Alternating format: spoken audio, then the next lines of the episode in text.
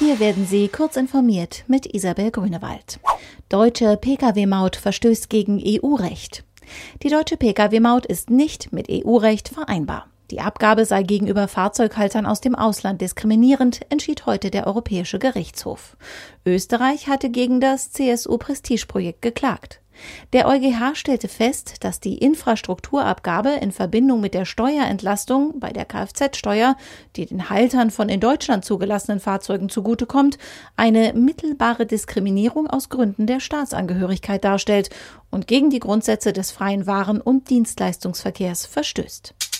110 Millionen US-Dollar für Krebsfrüherkennung.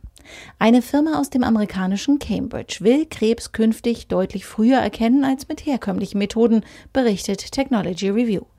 Für die Idee konnte das Startup Thrive Earlier Detection gerade 110 Millionen Dollar an Investorengeldern aufnehmen. Das Blutscreening-Konzept basiert auf der Tatsache, dass Tumore voller Mutationen steckende DNA und spezielle Proteine in den Blutkreislauf abgeben. Diese lassen sich manchmal auch bei jemandem erkennen, der keine äußeren Anzeichen von Krebs zu haben scheint. Entschlüsselungstool für aktuelle GandCrab-Version verfügbar. Die Sicherheitssoftwarefirma Bitdefender hat ihr kostenloses Entschlüsselungstool für Opfer des Erpressungstrojaners GandCrab aktualisiert.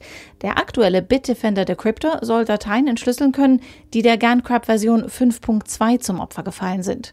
Außerdem stellen laut Bitdefender auch die Version 1 und 4 kein Problem für das Tool dar. Streamingdienst IMDb TV startet auch in Europa. Amazons werbefinanzierter Streamingdienst IMDb TV startet noch 2019 auch in Europa. Noch ist unklar, mit welchem Angebot der Dienst hierzulande startet, denn das Film- und Serienrepertoire von Streamingdiensten unterscheidet sich auf den unterschiedlichen Märkten oft stark. Im Gegensatz zu Amazon Prime finanziert sich IMDb TV ausschließlich über Werbeeinblendungen, die es nicht nur zum Start, sondern auch als Unterbrechung inmitten von Filmen und Serien zu sehen gibt. Diese und weitere aktuelle Nachrichten finden Sie ausführlich auf heise.de.